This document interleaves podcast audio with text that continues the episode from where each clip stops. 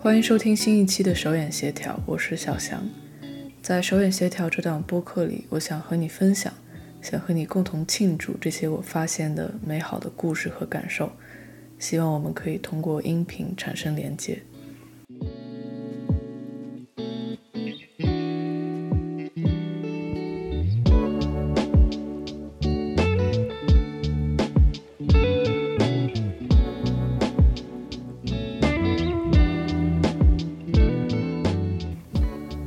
做完了我最后一场 presentation，结束了我在这个研究生项目里所有的事情。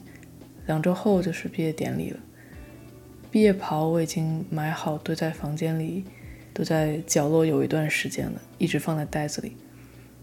买的时候店员告诉我，现在的毕业袍都是环保材料了，碰到水会融化。但他又说了。如果觉得袍子皱了，不要熨烫，你就挂在浴室里，洗澡的水蒸气会消除这些褶皱。我觉得我把握不好这个度，如果水蒸气太猛了，是不是能把褶皱连带袍子本身也一起消除了？所以我就让他们好好的待在袋子里好了。这甚至已经不是我第一次在同一个学校毕业了。但这几个月我的感觉是新的，一方面我在自然的、无法被阻挡的，在奥斯汀这个城市里认识新的朋友，发生新的故事。我觉得我每天都看到自己在这个城市里面发散，我很开心。但同时我也有害怕的情绪，尤其是走在学校里，当我去到可能几年前本科的时候常去，但最近。这两年很少路过的教学楼，我会没有防备的跟好几年前的自己撞到一起，跟几年前的自己重叠。我们站在图书馆楼下，可能同一家咖啡店里排队，哪怕他四年前是是一家别的咖啡，现在店面已经盘给星巴克了，但它就是同一家店。这些时候会让我记起一些我。早在事情发生的当下，我就已经忘掉的事情，因为我和几年前的自己被紧紧的捏合在了一起，导致我跟那个人之间区别开我们的这六年里面发生的每一天的事情，都随着我们的重叠而消失了。这是我觉得造成毕业前我自己心理波动的主要原因，是一些自我的怀疑。因为这些失控的回忆，造成了失控的恐慌，就盖过了那些其实我非常清楚知道的我为自己的生活所做出的努力。但好在我有缓解的办法。嗯，想象这是在玩一个把手叠在一起，看最后谁的手被压在最下面，谁就输的游戏。失控的回忆就像从。最下面抽出来盖在我手面上的那只手，我的解决办法也只能是很快的拿出我的另一只手压在它上面。我的另一只手是在生活里进行适度的幻想，这是我通过总是半梦半醒的看电影 锻炼出来的很重要的技能。我在奥斯汀有一家特别喜欢的放映厅，叫 AFS。Austin Film Society，我喜欢在工作日的傍晚去，不忙的话一个月可以去三次。看了一下他们官网的日历，这两天会放的电影是风正浩的《杀人回忆》和一个七十年代苏联的科幻片叫《索拉里斯星》。五月份这里会播 4K 修复版的《苏州河》，我已经买好了跟朋友一起去看的票。AFS 只有两个放映厅。皮质的座椅，从天花板上两边都垂下来红色的丝绒的布。大部分时候这里都很空，是零星的每场坐着十几个人左右，要么是穿戴很讲究的老人，要么是背着帆布包的年轻人。我经常在这儿睡着，睡着的时间长度和睡眠深度是不固定的。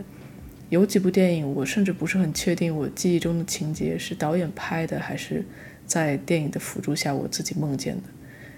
没差别吧？我觉得，如果我来这里的目的就是坐下来让自己短暂的沉浸在另一个世界的话，有一次我现在座位里睁开眼的时候，我坐在大概第十排，我和屏幕之间是没有人的，我前面没有人，屏幕上的光映在我眼前这一溜直直的空椅子上，把椅背的弧度照得很亮，像同时发生了。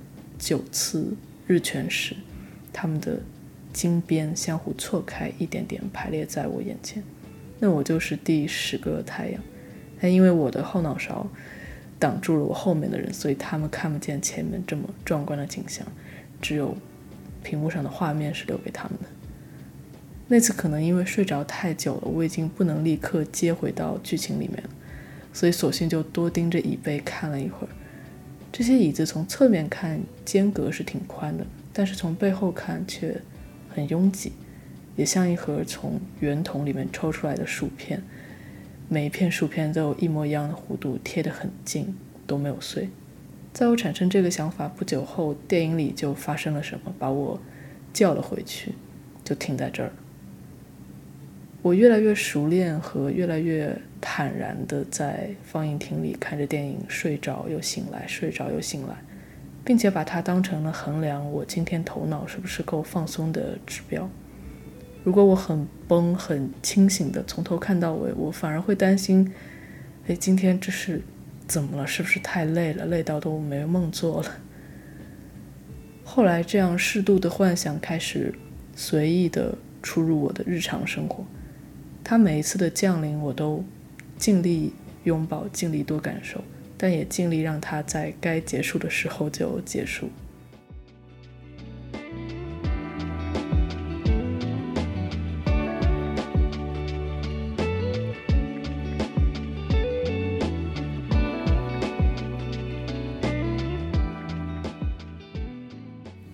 近期最值得拿来回味、最常回味的一次是。发生在学校的健身房。那天健身房里举办手球俱乐部的比赛。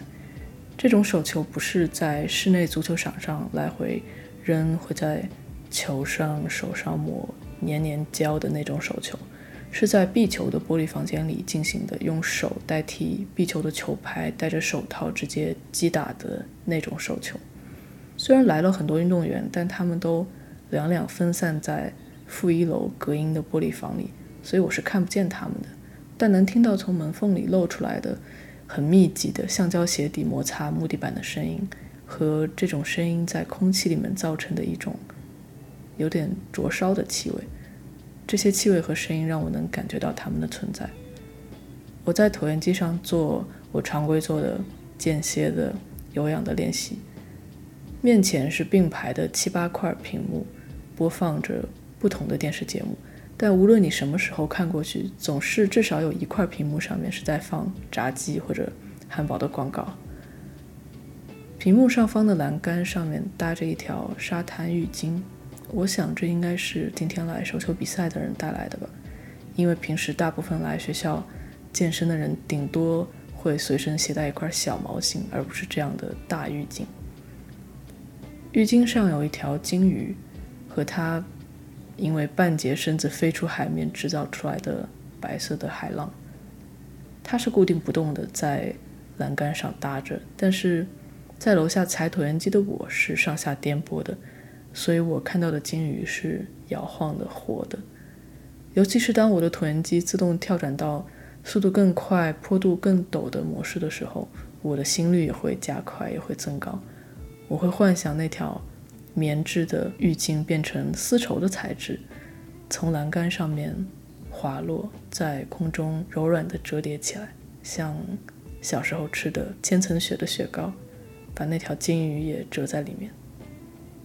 在我完成所有的训练要离开的时候，手球比赛看起来也结束了，但那条金鱼的浴巾被拉在了栏杆上，我还是看不见这些运动员，现在也没有。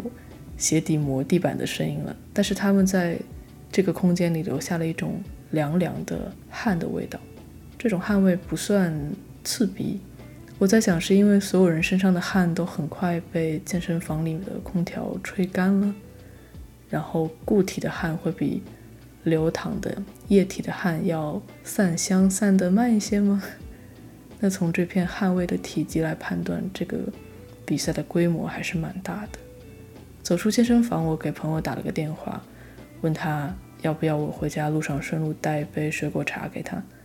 等我再想起这只金鱼、这条浴巾，已经是好几天后的事情。这算幻想吗？还是走神吗？但明明我在这十几分钟里看着那条浴巾，我的注意力非常集中，也感觉非常愉悦。但在有的情况下，我是承认我是在走神的。比如两周前的周六晚上七点半，我盯着坐在我对面的人的脸，我在走神。他在和我说话，我们坐在公园里，我的面前有一块从隔壁的蛋糕店买来的一块小的布朗尼和一杯冷掉的红茶。天色已经变得有点暗了，我看着他的脸，觉得我并不认识这个人。他是我的朋友，叫 V V E。他正在跟我说，二十年前他接触了一群辍学的吸毒的墨西哥裔的青少年，并且从跟他们的对话里学会了怎么用他们的语言去称呼警察。在他试着第一次使用这个词的时候，把。其中一个男孩吓得从椅子上跳起来，手里的烟都吓飞出去了。他说的这些我全都相信，我也不是因为觉得他在瞎说而感到无聊才走神的，而是因为几分钟前在我们聊天的过程中，他突然站起来，对从我身后走过来的一位流浪汉打招呼。他们显然是认识的。V 问他说：“你需要钱去超市买东西吗？”那个流浪汉摆摆手。他不能清晰的说话，清晰的发音，所以一边说一边在自己的手掌上用手指在写一些字母。V 把他从蛋糕店刚刚买来的司康递给他，他刚才甚至也用一样的手势，同一只手把这个司康递给过我，问我要不要吃。我当时说我选择先吃我的布朗尼。我完全听不懂这个叫 Eric 的流浪汉在说什么，他叫 Eric。V 有很正式的介绍我们认识，我跟着 V 一起也站了起来。Eric 主动跟我握了握手，然后指着我向 V 说了些什么。V 好像也没听懂他说什么。紧接着，Eric 对我做出了我们学校的手势，大概是在问我是不是在 UT 上学吧。我点了点头，然后他很开心地弓着腰撞了几下旁边的电线杆。我知道这是在模仿打橄榄球的意思，因为 UT 的橄榄球很厉害。撞完电线杆，Eric 拿着那块司康就走了。我跟 V 重新坐下。其实我在店里买布朗尼的时候看见过 Eric，他当时坐在店门口的椅子上。V 说他跟 Eric 已经认识十年了，他每次在街上遇见他都会给他点吃的，或者带他去超市买些东西。我希望我当时没有表现出太过于震撼的样子，但那确实是我第一次和流浪汉握手。V 说，据他所知，Eric 这几年是很干净的，没有酗酒，没有过度的药物滥用。平常他会靠教手语挣一些钱，还组织着这附近流浪者群体内部的赌博活动。有段时间他消失了，V 以为他死了，但过段时间他又重新出现了。这是为什么我盯着 V 的脸在走神的原因。哪怕我们的话题已经回到了和 Eric 打招呼前，但是我仍然在体会那个握手带给我的心里的改变或者波动。因为我想到了前几天看的一部侯麦的电影，叫《午后之爱》。男主角说：“城市里的人来来去去，你不会看见他们变老。每一个人路过我的时候，我都几乎确定我再也不会遇见他们了。”他觉得路人和自己之间有一种隐秘的拉锯的力量，都想知道自己的魅力会不会对眼前这个转瞬即逝的陌生人产生什么影响。我跟 Eric 握了那下手，我很高兴我在 V 的带领下又好像触摸到了这座城市的我不知道的一部分，但想到我很快就要离开了，又很惋惜。那个时候真的很冷了，已经比我。出门的时候，要气温降低了十度，我全身已经开始发抖，但我抱着自己的胳膊，两条腿也缠在一起，呈现的是一个会导致很严重的脊柱侧弯的姿势。我想把自己的身体全部扭在一起，来控制我控制不住的因为冷而发的抖。这个时候，我看着 V，我觉得我不认识他。这个想法和我正在消化他说的话是同步进行的。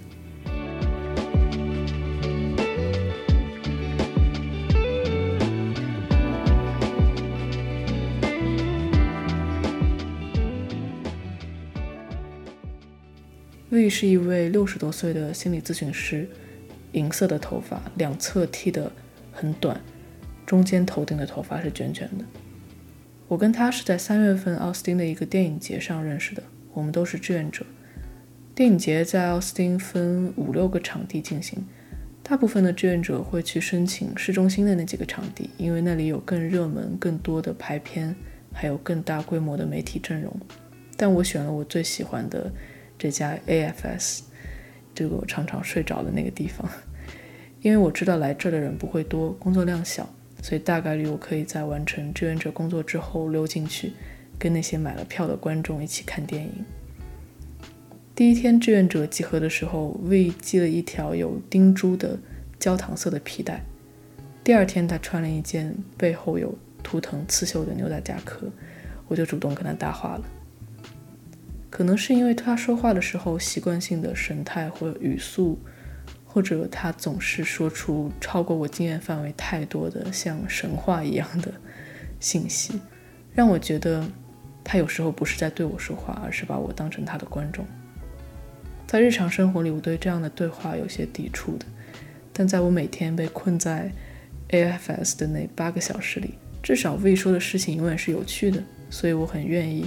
也很喜欢在每场放映结束之后找机会跟他聊几句。有时候他跟我说的话会让我接下来的一天里都想着。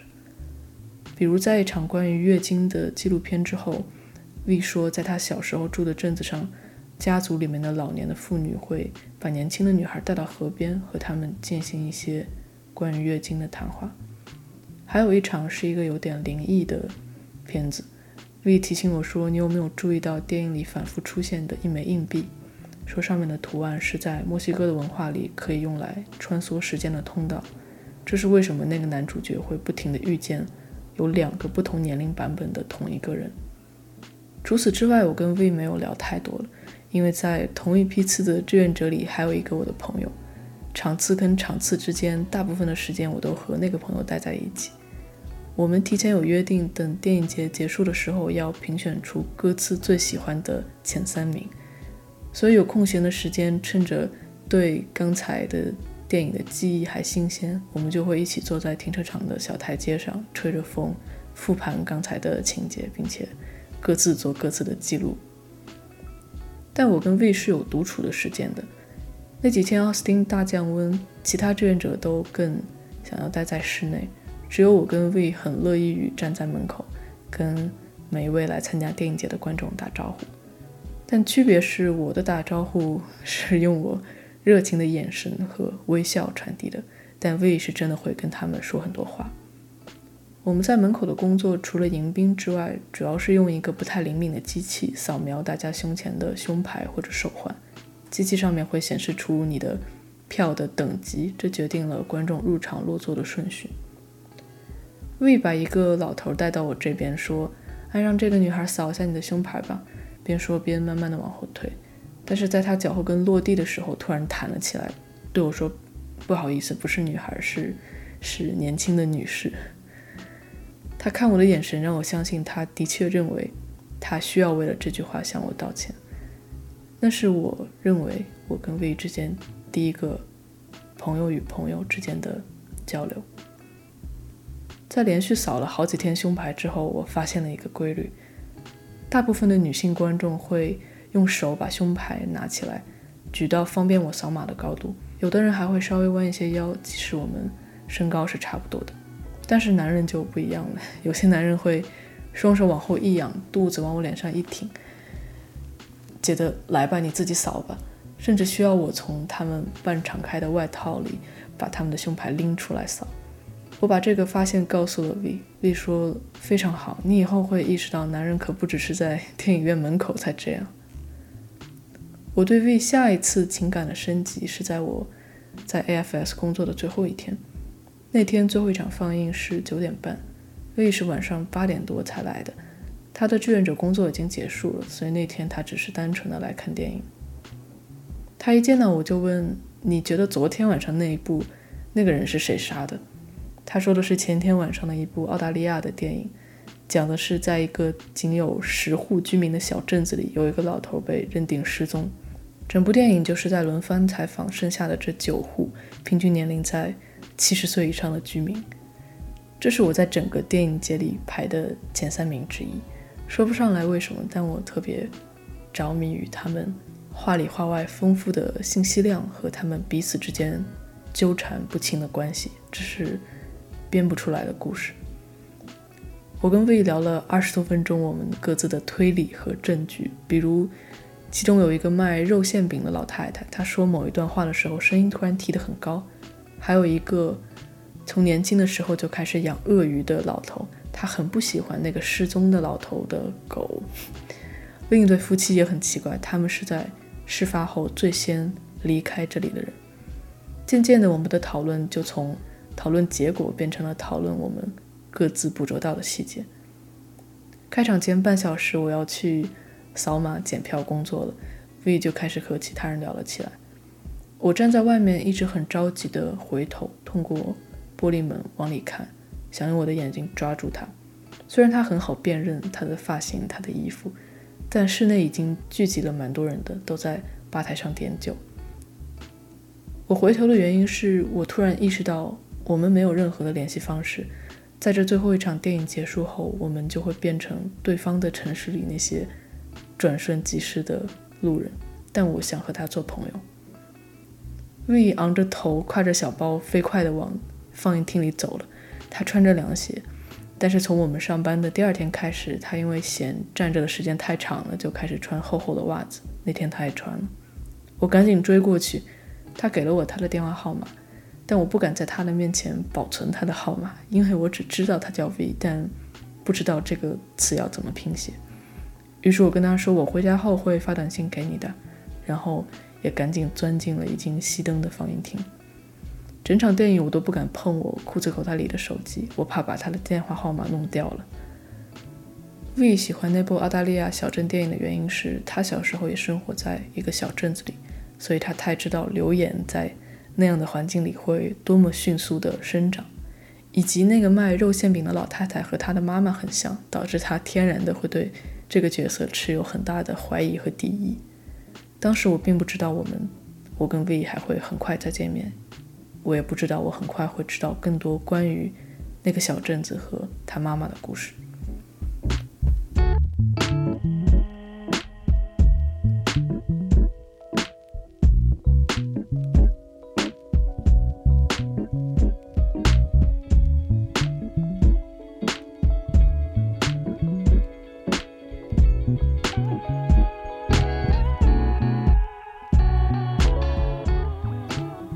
在电影节外的第一次见面，约在我在奥斯汀最喜欢的一家咖啡店，因为我看见 V 用了印着这家咖啡店 logo 的保温杯，所以我很得意地向他提议，不如我们来这里吧。他给我发来一个链接，问你说的是这家店吗？我才知道原来他在奥斯汀不止一家店。他带了一盒自己做的甜点，是一个陈皮味的有焦糖的面团，上面裹满了椰子碎。质感像橡皮泥一样。我们聊天的全程，他都一直保持着手里有一块这个捏来捏去的。那天我们发现的，我们第一个共同点是，我们在成长过程中的任何一个时间点上，都从来没有冒出过等我将来有了孩子，我一定要对他怎样怎样的想法，一次也没有。无论是因为对父母感到不满，发誓以后坚决不能对自己的孩子这样，还是因为感觉到被。被爱决定以后要在自己的孩子身上延续都没有，这个很常见的句式和思考的方式从来没有存在在我的语言里过。V 是荷兰、印度尼西亚和中国的混血，他的爸爸是荷兰人，因为印度尼西亚曾经是荷兰最大的殖民地，他的爸爸在印尼做贸易。V 的妈妈有印尼和中国的血统。在二战期间，日本占领了印尼和荷兰，争夺统治权。日本军队每到一个片区，就会把所有人集中在广场上，一一来核对他们的长相。像亚洲人的，无论你是像印尼人、中国人，你都安全；但如果你有明显的欧洲的五官特征，就会被拉进集中营。全家就只有 V 的爸爸被带走了。战争结束后，他的爸爸完整的回来了，但已经疯了。V 的妈妈为全家申请了难民签证，要移民美国，但恰巧当时怀孕怀上了 V，被拒绝。在 V 出生后，他的母亲再次提交了申请。V 在他的母亲去世后，向荷兰政府申请了一份自己的出生文件证明。收到文件后，他发现出生证明上的日期和他一直以为的自己的生日，也就是他妈妈当年在他的难民身份上登记的日期，差了三天。仅仅差了三天，这其中一定有一个具体的原因吧？可能是申请难民的时候，为了符合某一条政策，但他的母亲已经去世了，他没有机会再提出这个问题。V 其实是他名字的缩写，他的全名是一个他来自印尼的母亲没有办法正确发音的单词。他困惑过很久，为什么母亲要给他起一个自己根本读不对的名字？这个时候，我向他提到，有一个叫 Ocean 王的越南裔的美国诗人，他的名字 Ocean 是他在美甲店工作了二十多年的母亲在跟客人聊天的过程中听到的单词。我提到欧胜王之后，未立刻翻出一张照片，角落里就放着一本欧胜王的诗集。他说他在书店里光是看见欧胜王这个名字，就知道他会讲什么样的故事，所以他买回家后到现在其实都没看过。我复述了一遍我看过的他的几首诗，以及我看过的他的采访。V 说：“嗯，跟我想的一样。”他在我们认识的第三天或第四天，在电影节期间就给过我他的名片。我当晚回家搜了他的名字，他的工作室官网上的照片跟他现在长得一点也不像。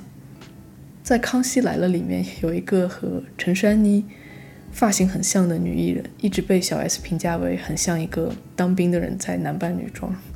未年轻的时候的照片就颇有这种味道，但他的眼睛没变，有点肿肿的，笑起来的时候，这些多余的但是不饱满的脂肪会聚拢在一起。在我们面对面坐着聊天的时候，当他真心的笑的时候，我就会控制不住的看他的眼睛。我们第二次见面，坐在一个户外的椅子上，从五点钟聊到八点。我想和他再多聊一会儿，但我怕他注意到我很冷，而提出我们提前结束。原本我们周围坐着的其他几对聊天的人已经走了。刚才打招呼握手的那个叫 Eric 的流浪汉，现在正站在马路对面一家超市的门口，靠着墙。我拿起桌上的茶，想。借着喝口水的动作调整一下，实在已经控制不住发抖的身体。但是这茶也是凉透了的，所以喝进去的一瞬间反而更剧烈的抖动了一下。我看见 V 也在忍着，因为他穿的比我更少。我们坐着一样的黑色的铁艺的椅子，已经开始冰屁股了。我们就这样继续聊了一会儿，直到 V 跳起来说：“我真的不行了，开车送你回家吧，太冷了。”车里的温度让我们的语速比刚才变快了一点，但他的车开得不算快。这十几分钟的时间，我记得我们在聊记忆中的那些不自然的空白和记忆的烙印。他说他曾经接触过几个参与过邪教的客户，在他们的叙述中有很类似的、非常标志性的过渡前后统一的语言。赛车前，他跟我说。没有人像你这样和我聊这样的天。我看到我们是很像的人，你跟我一样会去想一些严肃的事情，并从中得到巨大的快乐。后来我也想，如果那天换作是别人，要么我会在觉得冷的时候就很早的提出离开，要么我会在觉得冷的时候问对方想不想一起进室内去吃晚饭，甚至来我家坐坐。但是和 V 很奇怪，那一刻我就只想跟他一起坐在室外发抖，一起掩藏着这个显而易见的我们可以离开的原因，想要掩藏住一个很显然的应该离开的原因，比制造出一个要离开的原因要困难很多很多。我也终于找到了一个满意的形容来解释为什么我在看着 V 说话的时候觉得我不认识他，是在一本叫《Kudos》的书里找到的。这本书太好看了，我前两天刚刚下单了他的三部曲中的另外两本。书里的女人说：“我总是反复梦见同一个男人，但我确定我不认识他。每次醒来后，我都清晰地记着梦里发生的事情，但是我跟谁都不想说，我只想面对面地告诉我梦里的这个男人。但我不认识他，我不知道他是谁。即使他现在就站在我的面前，我只能辨认出别人不是他，但我不能确定他是不是他。在我看着 V 的时候，我觉得。”他似乎就是从我梦里走出来的那个人，很陌生，但是又觉得我们离得很近。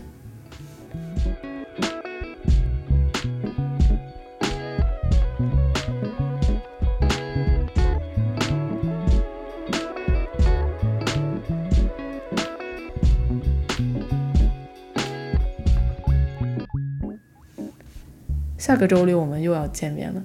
他说他要带我去他的朋友开在奥斯汀东边的一个农场。他说有一次他想在那个农场里拔一头新鲜的大蒜，但是农场里的母鸡不同意，因为这只鸡一直坚信自己是这片大蒜田的守护神，非常精准地坐在为要拔的那颗大蒜上。他把手套在母鸡的身体下面，想把鸡拖起来拿走。这个时候，这只鸡在他手里下了一颗温热的蛋，他捧着那颗蛋愣在原地。母鸡站了起来，抖抖腿走了。那天最后他没有摘蒜。从此，每当他觉得自己要吵不过别人的时候，发生争执的时候，他都希望自己可以立刻在别人手里下一颗带着体温的蛋，把对方吓傻。我对此有些怀疑，我说：“你能有吵不过别人的时候吗？”他听到我这么问。又很开心的笑。下个周六和他去农场，然后再之后的一周就是我的毕业典礼了。我希望我其实可以是几年前遇到 V 在奥斯汀，而不是在我要离开的时候。但哪怕再早一年，再早两年，我觉得我都还没有能力跟他开始对话，我们不会是现在的关系。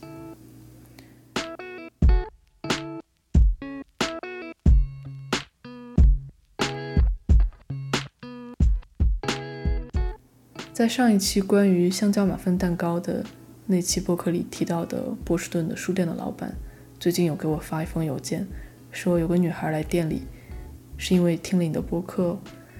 我知道他说的是谁，因为我在收到他邮件的几乎同时，也收到了这个朋友给我发的微信，说他在店里。我觉得很幸福能拥有这些时刻，包括我跟 V 面对面说话的时候。好了，这就是这一期手眼协调全部的内容了。有关的图片我会放在手眼协调点 com 这个网站里，你可以直接点击 show note 里的链接。还有，我欢迎你也加入我的 a log 的行列。如果你不知道 a log 是什么的话，这是一种用几十秒到几分钟的音频记录生活片段，保持它的粗糙感和随机性的形式。在这期内容前，我连更了两期 a log，你可以听听看。连更两期 a log 是因为毕业前太忙，脑袋太乱了，实在写不出长的稿子。如果你觉得有意思的话，欢迎你也来 a log，并把你喜欢的录音文件通过邮箱分享给我。希望下一期的 a log 里会出现不止我一个人的声音。发邮件的朋友，我会纯靠自己主观的挑选一位。送你一份礼物。好了，很高兴认识你，希望我们可以通过音频产生连接。我们下期再见，拜拜。